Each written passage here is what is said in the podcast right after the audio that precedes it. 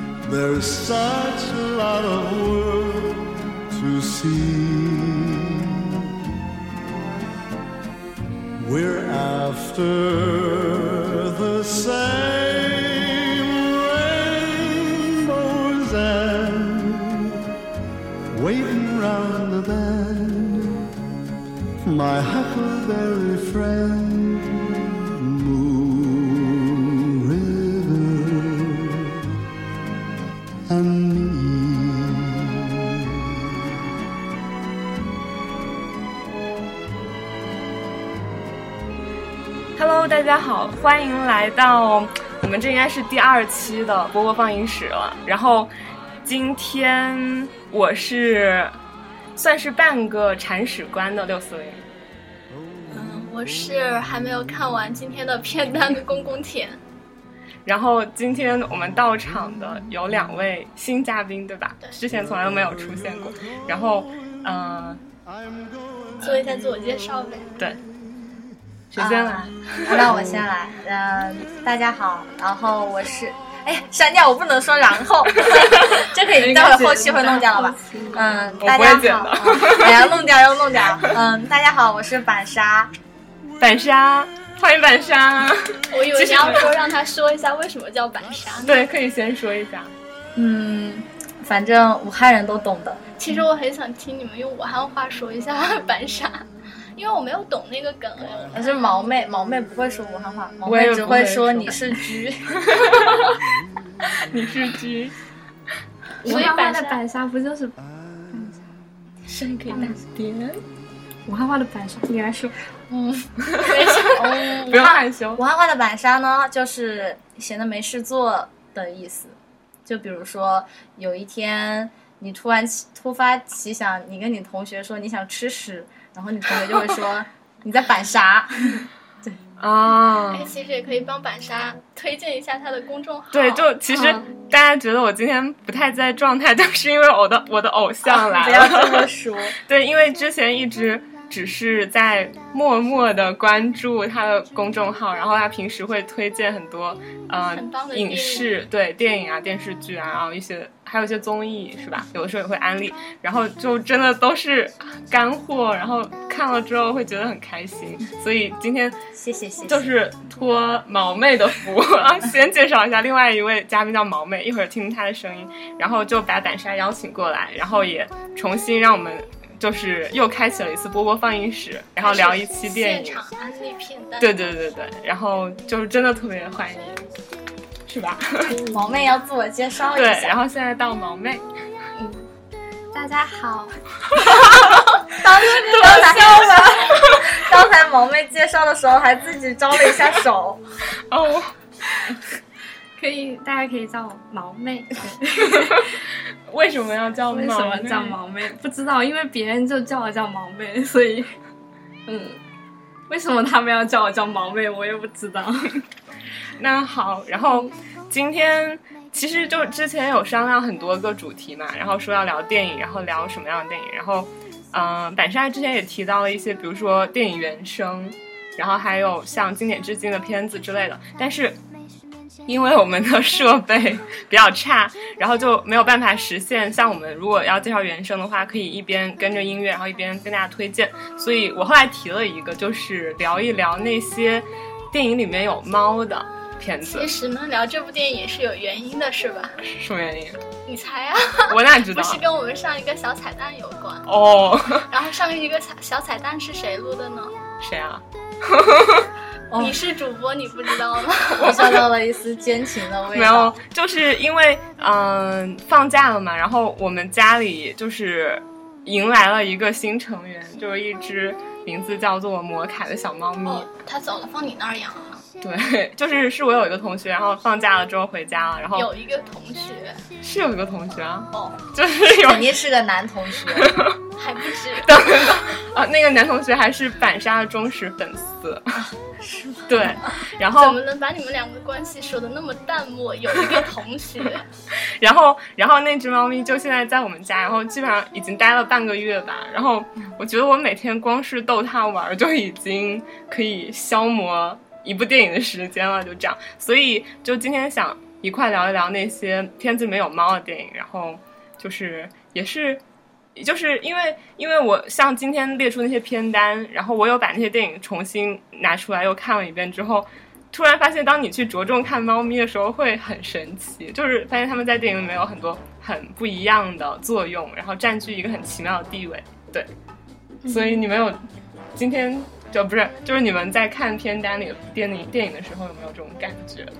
有嗯，感觉猫的话，日本人好像特别喜欢。我感觉很多日本电影都让我有一种里面应该有一只猫的感觉，但是但是并不是很多都有。对，日本就是最近有一个片子叫《假如猫从这个世界上消失了》，不过好像现在还找不到资源。但是以前有很多日本电影都是以猫为主题的。对，嗯，以猫为主题的。嗯，没有。好，我知道，就是一会儿，呃，他们俩推荐的电影里面就有关于，就是以猫为是以猫为主题，对的电影，所以就是你们都特别喜欢猫吗？我喜欢猫胜过狗，嗯，其实我喜欢狗胜过猫，那你怎么没有提出来说聊片里有狗？但是小动物我都还比较喜欢，就是那种可爱的小动物我都还比较喜欢，嗯，就是可爱的小孩我也都喜欢，但是流鼻涕的小孩我就不喜欢。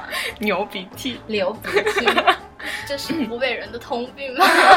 没错，因为我不知道为什么是之前看猫汤的简介还是怎么样，就是你们刚提出要聊聊猫这个主题的时候，嗯，我对猫其实我第一反应我是有点怕的，嗯对，我因为还有一点就是很多鬼片里面都会用到猫这个对一只黑猫。然后我之前在那个门口有一家豆瓣书屋里面看到一只黑猫，就是眼睛超亮超亮，然后它就在那儿睡觉。然后我本来是很可爱，想去摸一摸它的，它眼睛一瞪的时候，突然觉得，害怕了对它开始闭着眼睛，我就不知道嘛，然后就整个全部都是黑的，黑就是那个绿色的眼睛一瞪，就觉得特别恐怖。有时候，后来有时候就觉得猫是一种，就感觉会通灵的那种动物一样，就是穿越阴阳两界的那种。嗯这个还是蛮可爱的啦。我我我就是我有的同学，比如阮六四零。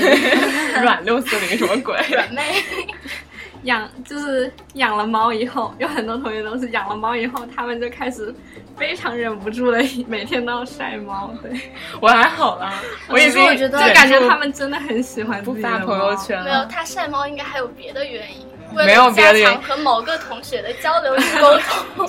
并没有，就是我的，就是我是觉得好像真的，就是如果你养了猫以后，真的会很喜欢它。其实只要你养任何对一种宠物会喜欢你看那些 晒孩子的也是一样的道理。对，突然想到那个《小王子》里面有一句话，就是什么“正是你花在上面的啊时间，间和心血。对，让这个东西对于你来说变得可贵。没错，你的声音还是很小，看那个波纹。我现在很虚弱，我试一下，等一下，这是这里的波纹是吧？波纹，那我的波纹好像前一点。看一下，试一下我的波纹，哇，这样就你的。波纹，你的波纹，你的波纹好难看啊！那好，那我们那个呵呵呵是谁的笑声？大家一起，那就直接进入到今天的片单吧。然后，首先第一部片子是我想向大家安利的，然后应该也是今天片单里头最年纪最大一部片子了，年纪最大对，是一九六一年的《蒂凡尼的早餐》，所以在座有多少人看过？其实我很早看过看的那部电影，但我对里面的猫没什么印象。猫很重要啊。我觉得这部电影最出名的就应该是赫本的那套造型，对，赫本她穿那个叫什么凡呃纪纪梵希的那一套黑礼服，嗯，对，然后拿一个烟烟斗，戴一个墨啊镜，对，那个很很著名。然后还有就是他在阳台上，然后弹着吉他，然后唱唱《Moon River》那首歌，对，然后那个很有名。然后但是其实我当时看这个片子，我就对那只猫印象很深刻，因为我觉得就是。嗯，赫本就是他演呃，我先跟大家简单讲一下这个片子的故事吧，就是讲奥黛丽·赫本饰演的 Holly，她是一个从乡下来到城里，然后想要就是钓上一个金龟婿，然后成为很富有的女人的那么一个人，富家小姐。然后她算是一个交际花，然后嗯、但是就是在她那么纸醉金迷的生活中，她遇到了一个被人包养的作家，对对对，然后就是那个作家也爱上了她，其实她应该也爱上了那个作家。然后虽然她之前一直很执迷不悟的想要去巴西还是哪里，然后就去嫁了那里的首富，就是继续完成他之前的那个愿望，就是嫁给一个富豪。然后但是最后还是。在电影里的结局是被那个作家感化了，对然后两个人最后，他们在雨中，雨中抱着一只猫，然后接吻，幸福的在一起。对，然后其实说这个片子，我对猫印象很深刻，是因为里头 Holly 的一句台词，就是嗯、呃第一次他和那个作家相遇的时候，那个作家让他帮忙开门，然后想到他家去接电话，然后那个时候就发现他们家养了一只猫，然后那只猫是一只黄色的虎皮。对，就其实我发现我安利的这两部片子里的猫咪都是黄色虎皮猫，你然后养的猫本身好像不是，它是黑灰色，黑灰色也是，不过好像也是一只虎皮猫。对，然后它当时 Holly 就是在介绍他这只猫的时候就说。这是一只就是很可怜的猫，poor old cat，就是又可怜又老的猫，而且 without a name，就是没有名字。然后说，他说我没有权利替它取名，我们不属于对方，我们只是某天在河边相遇，然后我并不想拥有任何东西，直到找到属于我的那个地方。就是因为我我个人还是挺，就是赞成和喜欢这样一种思维方式，就是并没有任何人属于任何人。虽然这个爱情片最后讲到的就是我属于了你，就两个人在一起，但是。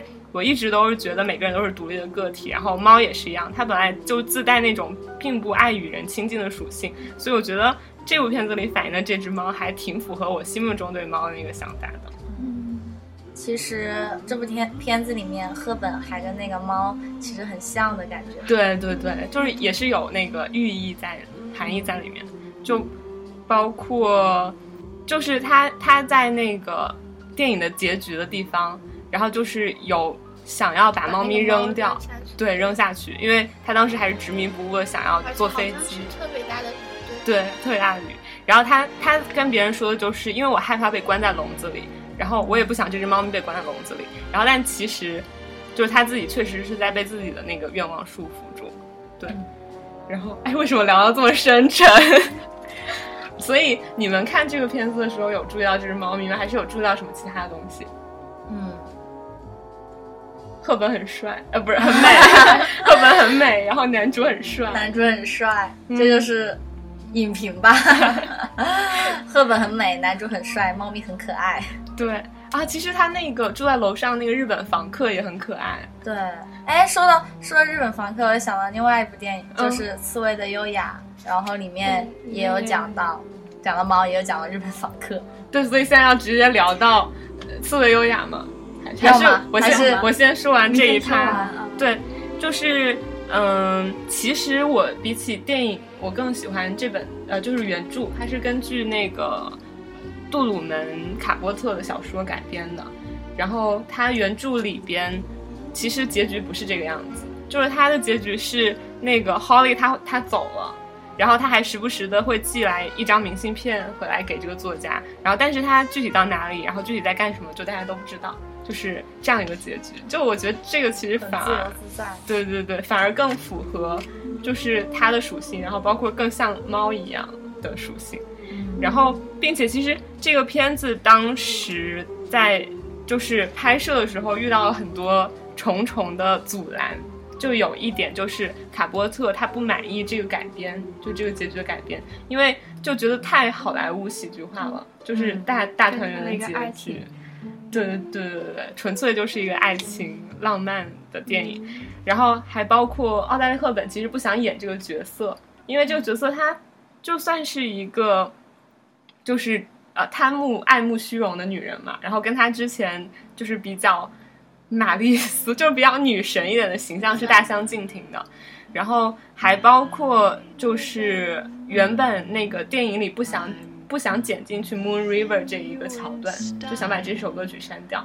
然后就是是这三方面。相互之间就是不知道怎么样沟通协调了之后，然后最终才呈现现在这一个，我觉得还是挺好看的一个片子。就是其实看一看奥黛丽·赫本，然后看那只猫就也足够了。对，大家现在来听一下奥黛丽·赫本演唱的这首《Moon River》，我们一会儿再来。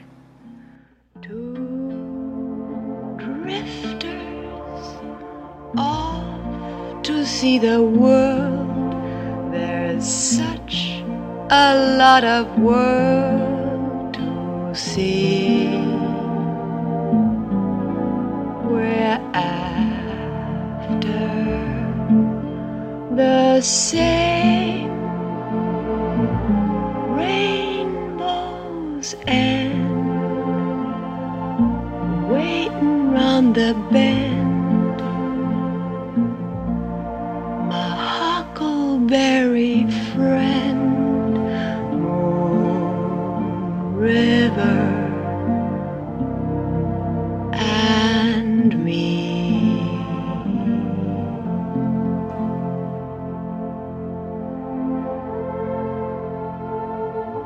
那这部电影就是一九七一年的一部，好像是法国还是意大利两个国家合拍的一个电影，叫做《猫》。但是其实它猫只是在里面做一个线索，它主要的一个故事情节就是一对年纪很大的夫妻，然后他们两个在一起，就生活在一个马上要拆迁的小区的那个房子里面，然后周围全部都是拆迁的那些东西。然后我看影评有人说那些拆迁的因素就是寓意着这个世界一直在不断的飞速的变化。然后那个老婆婆她年轻的时候是特别年轻貌美的那个马戏团走钢丝的。然后后来因为摔下来把腿就是摔坏了，然后他一直就很想保持那种我自己的解读哈，我感觉他的欲望就是很想那个老老老。老爷爷就是保持那种年轻时候的那种爱与激情，嗯，然后他就觉得现在那个老爷爷看他就很厌恶他的那种感觉。我觉得那个老奶奶可能就是那种很明，就是你们应该看了《又见一年幽梦》吧？为什么会扯到这个？就我觉得那个老奶奶给我的感觉像绿萍吗？对，很像绿萍，就是那种很敏感，他就很希望就是那个爷爷就是一直对他就很像当初谈恋爱一样那样充满激情的那种爱。但那个爷爷他就是那种，就是。他就觉得，他就跟他说，就是一切都会变，就是我们两个就是能走到这一步，就是我们一起，就是老了都不容易了。但是，就是说，就是达不到，就是爱情本来就没有你想象那么美好。但那个老奶奶就是还是就是那样，然后两个人就很多矛盾，然后那个老爷爷和老奶奶回来就不说话，两个人就写纸条的那种。然后周围就是一些空镜头，全部都是那个拆迁什么，然后周围的那个什么拆迁呐，各种的机器的声音，就是寓意这个世界一直在变化嘛。那个猫的因素就是那个爷爷就是养了一只猫，然后他特别爱那只猫，然后那个奶奶就说，呃，你宁愿爱一个街头捡回来的东西，不愿意爱我。然后在第一次他就把那个猫拿出去，就偷偷的想要把它扔掉，可是那个猫自己又跑回来了。对，那个老老爷爷很生气，但是他还是没有跟那个奶奶说一句话。然后第二次，他就又去质问那个爷爷，为什么你宁愿就是把你所有的爱倾注在一只猫的身上，你也不愿意正眼看我或者和我说话什么？那爷爷说，就是他那个爷爷还是那种很冷漠的，就是不想跟他沟沟沟通与交流，就觉得你就是一个悍妇啊，就是一直在那。然后后来，那个那个奶奶就拿了枪，就说，呃，那个爷爷就把那个枪递到那个奶奶手上，说，你要么你现现在就打死我，要么我们就不要吵了那一种。然后后来那个。自杀了？没有，那个奶奶 没有没有，肯定没有朝那个爷爷开枪，那个爷爷就出去了，那个奶奶就把那只猫打死了，打死了之后，那个爷爷就搬出去住了，搬出去住住之后，那个奶奶生病了之后，那个爷爷就搬回来，搬回来，但是他们两个从此以后就开始那一段，就是虽然不说话，但过一段时间又会有一段的那种交流，就是会穿插一下他们的回忆那个部分。到最后他们就完全已经不说话了。然后那个奶奶在咳嗽，那个爷爷本来写了一个纸条，写的是，呃，你应该去看一下医生。然后他突然看一下那个空的那个猫，就是以前猫睡的那个小篮子，然后把那个纸条写，就写那个猫，就写在纸条上写了一个猫字，就递给那个奶奶。后来就是那个奶奶就看一个盒子，就里面他们传的所有纸条，爷爷写的全部都是猫 猫猫猫。然后那个奶奶就是回了很多张纸条，但她没有给那个爷爷，就放在那个盒子里面，大概就是那种关心或者一些想解释的那种感觉吧。后来那个奶奶就。心脏病突发就死在那个房间里面了。那个爷爷赶回去的时候，那个奶奶已经死了，那个爷爷自己就自杀了。嗯，就是那样的一个故事，就超级简单。但是我看看的时候就觉得它整个节奏好慢好慢，就有点，就是觉得反而有点闷的感觉。但看完之后觉得它。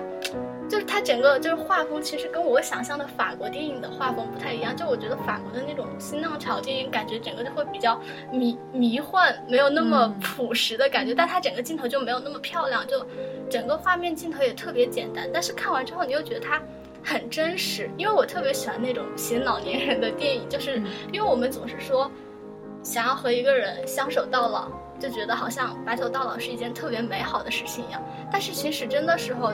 到我们白头到老的时候，就是你又像这部电影里面，你没有办法想象有多少种那种鸡毛蒜皮的小事，把那些之前那种美好的磨碎。但是你要，就是他们很多影评有人说他们有啊，就是到那个年龄已经没有爱情了，只是相互习惯的成分。那个爷爷也许已经完全不爱那个奶奶了，但是那个奶奶如果不在的话，他一个人也活不下去。但我觉得他们两个，我也不知道有没有爱情的成分，但是我觉得那种。就是相互依恋的那种感情，就还是很很美好的。就是这个世界上，即使我天天跟你，我连一句话都不想跟你说，但是你不在这个世界上了，我也活不下去了，就那种感觉。所以说，这个这个这这猫，所以我说猫在里面的那个其实作用不是特别大，就是它没有特别多的那个，但它是一个整个的那个情节的那个推动的作用，就是从那个奶奶第一次。扔掉。呃，首先它跟一只猫吃醋，吃了好久好久的醋。所以说猫比人可爱嘛。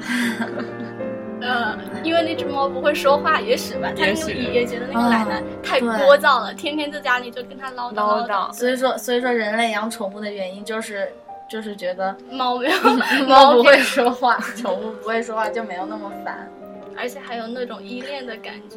对。所以这个故事还蛮沉重的。哎，其实看完看完之后反而挺温情的，是不是？我觉得你说完之后，跟我就是上一次推荐那个奥地利的那个电影《Amo》，就是爱那个很像，就是也讲老爷和老奶奶。好多人就把它跟爱放在比较是吗？对，因为我听你说完这个，我就想到那个，就那个其实是一对关系很好的，就也不算。所以说，为什么为什么？两个人都厮守了这么久了，为什么到年老的时候，他们还不能对彼此多一点宽容呢？嗯，我我自己看这个感觉，我觉得是那个奶奶执念太重，把是把这个爱情这个东西想的太美好了。嗯，就是鸡毛蒜皮的事情肯定会磨灭这一切，而且他自己很敏感，他的就是他从那个马戏团掉下来之后，他就没有了工作，是爷爷一个人在外面工作，就是养他，他们两个也没有孩子嘛。然后他一只脚跛了，我估计他就是很有点，就是对这个事情在心中有一个东西那种感觉，他就觉得那个爷爷会不会是因为他跛了嫌弃他或者怎样怎样的，所以觉得，哎，那他们两个在一起多累呀，可能，而且而且我就觉得就是，嗯。就是我觉得这种事情嘛，就是应该是发生在，就是年轻或者是中年夫妻身上，我觉得会比较常见。我觉得一般到了老年的话，都是属于那种已经习惯了，凑合着过，吧凑合着了。而且像爷爷这种就比较傲娇的人，就奶奶都已经给他传那么多纸条了，他每张纸条都写猫猫猫猫猫，这不诚心要把老奶奶给逼死吗？结果老奶奶死了，他也自杀了，感觉他们这两个人就像年轻。闹别扭的小情侣一样的，就完全没有一种就是老年的那种爱情的感觉。我我想起来以前看一个 看一个电影叫《制造伍德斯托克音乐节》，啊，就是李安的那个，里面他就有一个嗯。老爷爷，也是一个老爷爷和老奶奶。那个老奶奶是一个很暴躁的人，而且很爱钱，为一点那个一点小钱就会跟老爷爷吵起来的那种人。然后他每次生气的时候，那里面那个爷爷就是不讲不说话不理他，嗯然后他是男主的爸爸和妈妈嘛，他们是。后来后来男主有一次问那个问他爸爸，他说我妈妈这样一个人，你怎么能够忍受和他在一起生活这么多年？哦我我看的时候觉得他爸爸就是都不想理他老婆哎，嗯可是后来他爸爸说，因为因为我爱他，然后我觉得我也不是很懂老年人的爱对，情，因为其实我觉得一个人的性格就并不是太会因为他年纪增长多少而改改变。对，因为毕竟我觉得他年轻时候有的那些小自尊和那些小傲慢，然后我觉得说不定到老也有，而且反而到老了之后，就我我在说猫里面那个老奶奶，可能是因为她更觉得无所顾忌了，反而就更加去袒露自己这方面的东西了，所以我是觉得可以理解的，然后并且。嗯，虽然他们把这样一种明明可以过得很快乐对解决矛盾的这种关系，虽然他们过得很僵，然后或者说是过得很怎么说，嗯，过得很就在我们看似不愉快，但对在我们其实也是他们习惯了那一种方式。对我突然想到里里面蛮多小细节，就是那个影片最开头其实和结尾是呼应的嘛，是那个老爷爷被送进医院，然后就是被最后被医院就是告知，就是说他心心脏已经停止跳跳动，就两个护士之间交流。嗯然后那个开头完了之后，那个最开始的一个部分就是老奶奶在往前面走，爷爷就在后面跟着。然后奶奶去买酒，爷爷就在后面跟着，然后他们两个一前一后回家，但是前面一个回家的人就会把门一关，就直接关上，然后后面一个人再自己拿钥匙，然后他们两个各自做饭各自吃的那种。哦，但是在后面就是那个奶奶把那个爷爷的猫杀死之后，那个爷爷搬到旅馆去住了，然后那个奶奶每天就会跟着爷爷，就爷爷走到哪儿他跟到哪儿，嗯但他不说话，就远远的，就是站在那儿就那儿看着，然后爷爷走他就走，嗯。然后那个爷爷就会偷偷一直看奶奶，但他就是不过去跟他说话，然后后来就觉得真的就是两个太倔强的老年人，就他们就想把他们的爱变得这么作死的感觉，对，就我们也没有办法，可能因为没有孩子吧。是。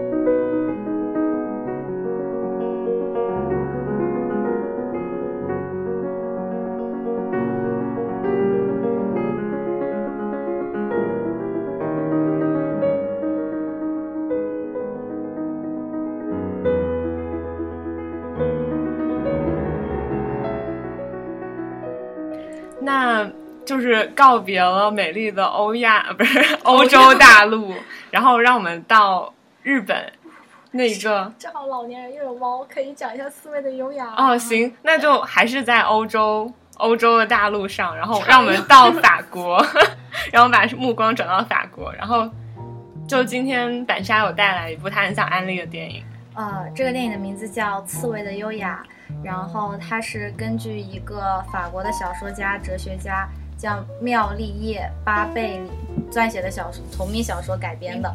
然后这个这个女作家本身长得也挺好看的，我觉得。然后这个故事讲述的呢，就是一个巴黎左岸一个公高级公寓里的故事。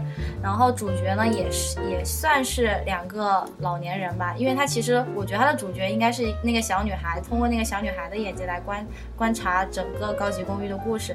但是我更我我觉得里面的两个老人就是很吸引我，嗯，一个是一个是公寓里面的门房大妈，然后另外一个是日本绅士。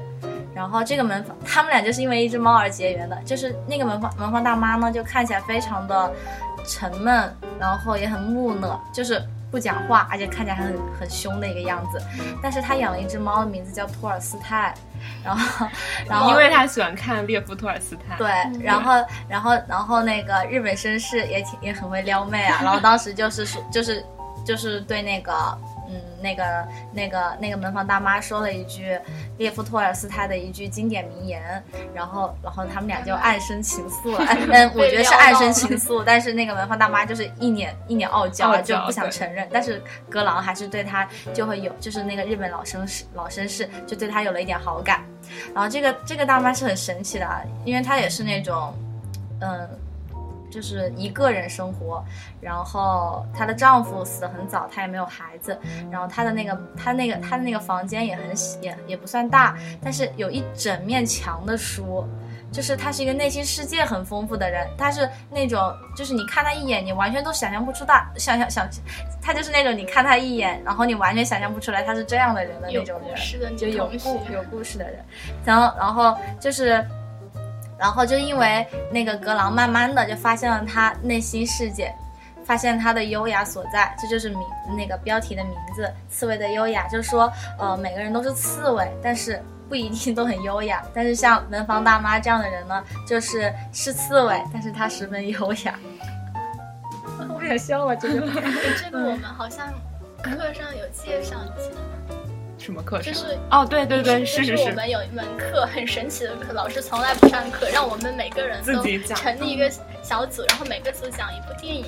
然后我们组当时讲的是那个《Like Sunday Like Rain》，然后另外有一个组就是讲的《刺猬的优雅》。对。哦。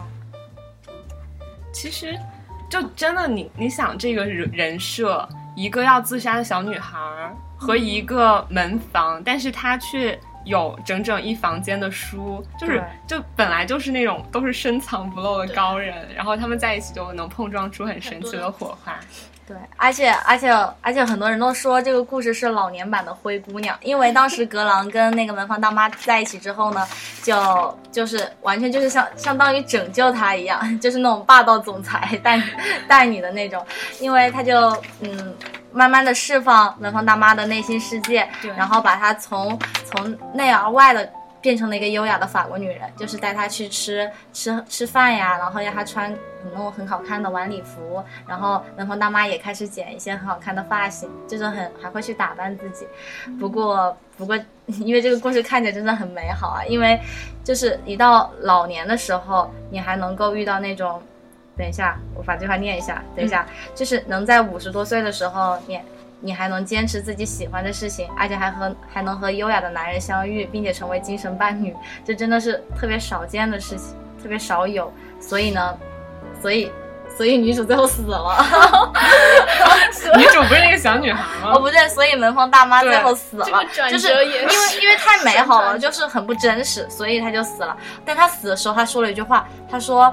他说：“我这就是哦，不对，他就说，嗯，他说我的心卷缩成一团，像卷缩成……哎，同学拿这句话待会儿删掉啊。他说我的心像卷缩成一团的小猫咪，我渴望和您喝最后一杯清酒。其实这句话翻译成人话就是我爱你，我想和你在一起。但是但是因为门房大妈她是个很优雅的人，所以她就不像我们这样讲话，她讲的话就很优雅。”哎，我觉得如果我死在我喜欢的人面前，我是讲不出这种话的。我哪有机会讲话？直接 哪有狂吻？对，所以你刚刚说到猫咪嘛，就其实门房大妈她养了一只猫，就一直陪着她住在那个小小的门房里。对，就其实关于这部片子，我之前有专门写一期节目。对，就是在学校广播台里有写有写一期节目，然后其实我印象很深刻的地方是。就是记不记得那个小金先生，小金格朗先生邀请他去吃饭，还是邀请他到他们家去的时候，然后他换上了一身新的衣服。对，然后当时有人就没认出他来。对，就是他们他那个房客，那栋楼的房客，一个另外一个房客，然后进来，然后很有礼貌的向他问好。之前明明就是对他不管不顾的。对，然后然后他就很吃惊的对那个小金先生说。他居然没有认出我。对，然后小金先生说：“因为他们从来没有真正认识你。”对，我觉得这句话真的会被撩到。然后觉得就是，嗯，就是因为我当时就对这一段，然后写写了一段文字嘛。然后我大概是这么想的，就是只有你才能透过表面的尘埃看到我内心钻石般的光芒。一切掩饰在懂你的人的面前早已慢慢融化，越来越少表达自己，为毫无遮拦的表露情感而感到羞耻，习惯冷清，习惯节制，习惯理智代替情感，习惯自我反省和鞭挞。但当这么一份突然的爱情放在眼前，就像为寒冬夜行人送来的火炉，即使黑暗中飘下的雪花把我死亡已久的心埋藏得多深。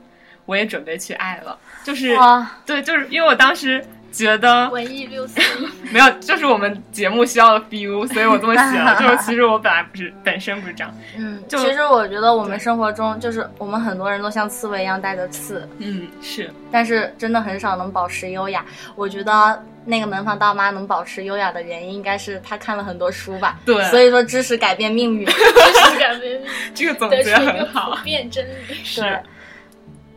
就是我觉得里面我印象很深的一段是，那个小女孩就是要自杀的小女孩，她把她姐姐养的金鱼，然后给都丢到那个马桶里面了。结果顺着下水道正好流到了那个那个门房大妈的门房大妈的马桶里面。然后那个时候门房大妈正好准备去接受接受那个。格朗的一个邀请，他准备去跟他一起吃饭，然后他当时就把那个小金鱼，因为那个金鱼本来是被那个小女孩用安眠药给给给给弄 催眠了，催眠了，然后都以为那个像死掉了一样，但是没有想他又活过来了，然后然后那个门房大妈就把那只金鱼养了起来，就是就是向死而生的感觉。是，但是可是门房大妈最后死掉了。对，我根本没有想到，他是因为车祸，她是因为车祸。车祸死掉了。对，所以我觉得，我觉得可能是这个故事的告就告诉是他也不太相信太美好的事情。我觉得编剧应该是想说，这种优雅是那种精神层面的优雅。对，就是就是在所有的生死轮回当中，只有精神的优雅是永恒存在的。而你其他个人的优雅啊什么，就是那种看起来就是就是衣着光鲜的那种优雅，其实他他他没有那种，他是哎呀我怎么还？哎这句话删掉删掉。嗯，等一下，哎我当时写了一段。嗯，等一下。我我想的反倒是，就是因为作为人，我们都将死去，就是，但是就像 Learning，就是这个门房大妈，她在已经遇到了那个能发现她闪光点、发现她优雅的人之后，她已经。准备好去爱了，对，就像那个小女孩，她最后在影片结束的时候说的话，就是我们重要的不是死，而是我们死的那一刻在做什么。然后说，Learning，您死前那一刻在做什么呢？您准备好要去爱了。就可能我觉得，说不定导演想传达的就是觉得爱已经超越了死亡。对，就是你爱过了，你就已经够了，或者说你已经准备好去爱了，你就就已经至少这个人生可能就已经比较圆满了，就。就可以死掉，我也不知道，反正就反正，虽然这个结局真的很出乎我的意料，我当时看，其实我当时看这个结局的时候，我看着看着我就觉得，这这要么男的，要么女的，肯定得死一个。哦，对，因为我我觉得看到后面的话，我就是因为我记得最后有一段就是小女孩再去，就是她因为因为已经门房大妈已经死了嘛，她在去收拾她的一些东西，对，然后正好就看到桌子上面那只放在。放在玻璃瓶里的金鱼，然后我当时就觉得可能就是那种，就是那种生死轮回中，只有那种精神的上面层面的优雅才是永远存在的。就是你记住一个人，你可能不会记住他的，到过了很多很多年之后，你可能不记得他当时的容貌或者他的美丽，但是你永远会记着他内心的那种精神优雅。尤其是像这种外表臃肿的门房大妈，谁会记得她这个样子？但是他内心深处那种柔软、那种不动声色的优雅，才是永远会让人记住的。好，好，那这次可以转到 转到日本，对，就是霓虹。嗯，其实，在说这之前，有一个电影，它经常被说像那个，就是日本的，像日本版的《刺猬的优雅》。嗯哼，它叫嗯，何时是读书天，也是一个女主，她是也女主也是到了，就是她是到了，她是和男主对，和男主从小呃在高中的时候大概就有一段。两个人互相喜欢的时期，但是因为他们的父母是好像是女主的妈妈和男主的爸爸，嗯，在一起了，他们两个都对这个感到很羞耻，甚至就是觉得为什么我想到了《致青春》哪一部《致青春》？郑薇，郑薇那个他们就在一起了。我已经忘了差不多，虽然我看过那但其实个小说，。但其实那个和时事读书天，其实情节上跟那个还是有很大区别。我觉得跟比就对，但是就但是都是比较像那种软软那个六四零的那个解读。嗯，最后女主也是在和和，就是她她很压抑自己的情感，嗯然后他一直到了中年，他很喜欢看书，嗯，读了很多的书，一直到中年都没有恋爱，而且他决定想要一个人生活。嗯，但是到就四五十岁的时候和男主。他们两个人都很闷骚，然后对相遇了，后来表达了心意，嗯，然后后来男主死了，男主死了，就是哎，反正这男的女的总得死一个。为什么一定要死人呢？嗯，然后我感觉死了人的爱情电影，嗯，就会更深刻。对，比较容易成为经典。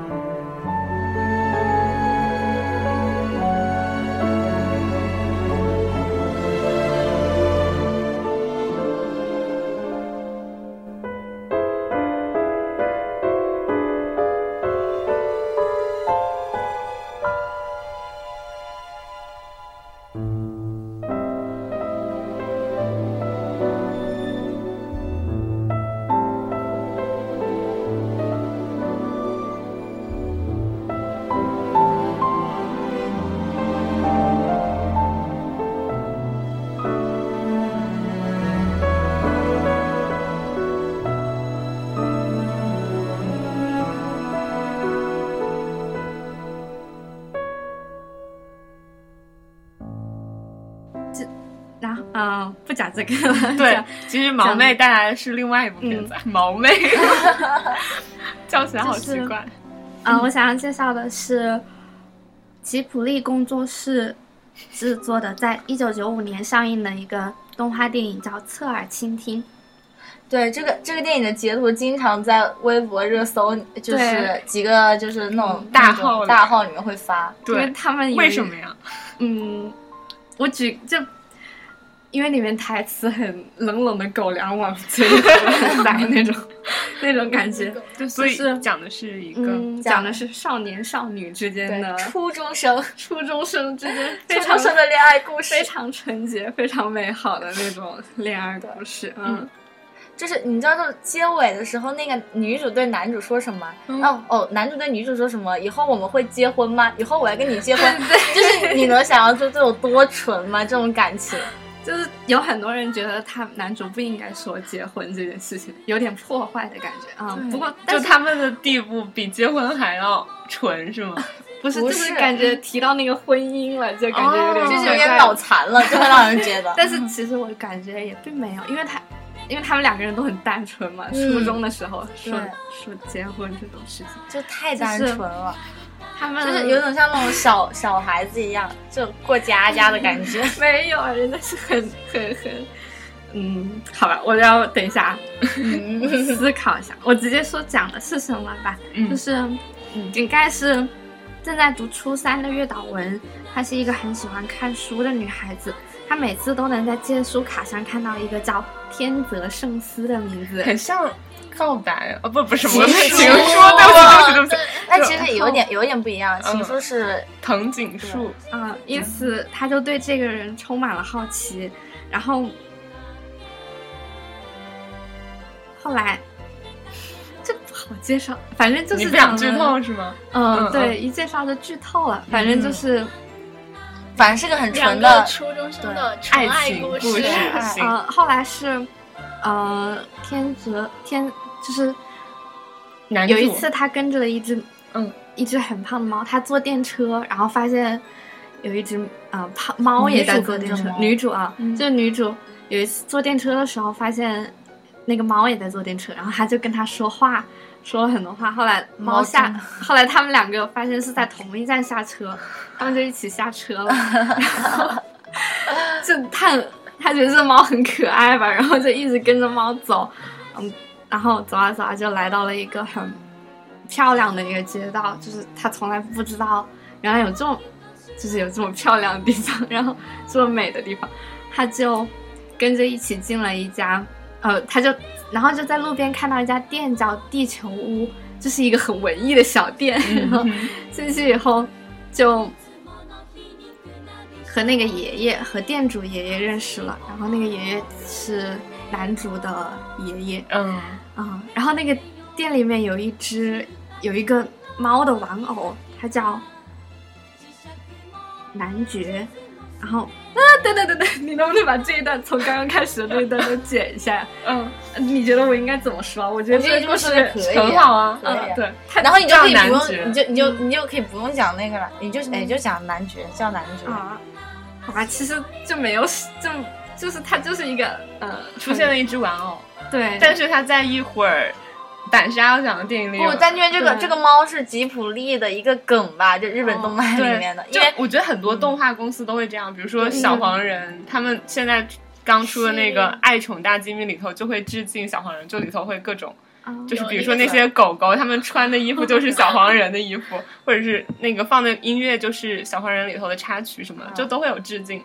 对其实其实说到那，其实说到那个那个那个那个刚刚毛妹说的侧耳倾听，嗯然后我觉得你们的主题曲也很好听，啊，对对，就 Take Me Home Country Road，啊啊，Take Me Home 那个不是一首很经典的民谣吗？然后里面那个女主她把它写成日日语语版的了，哦就是也是他们俩挺萌的，他们俩也是因为这个相遇的，啊。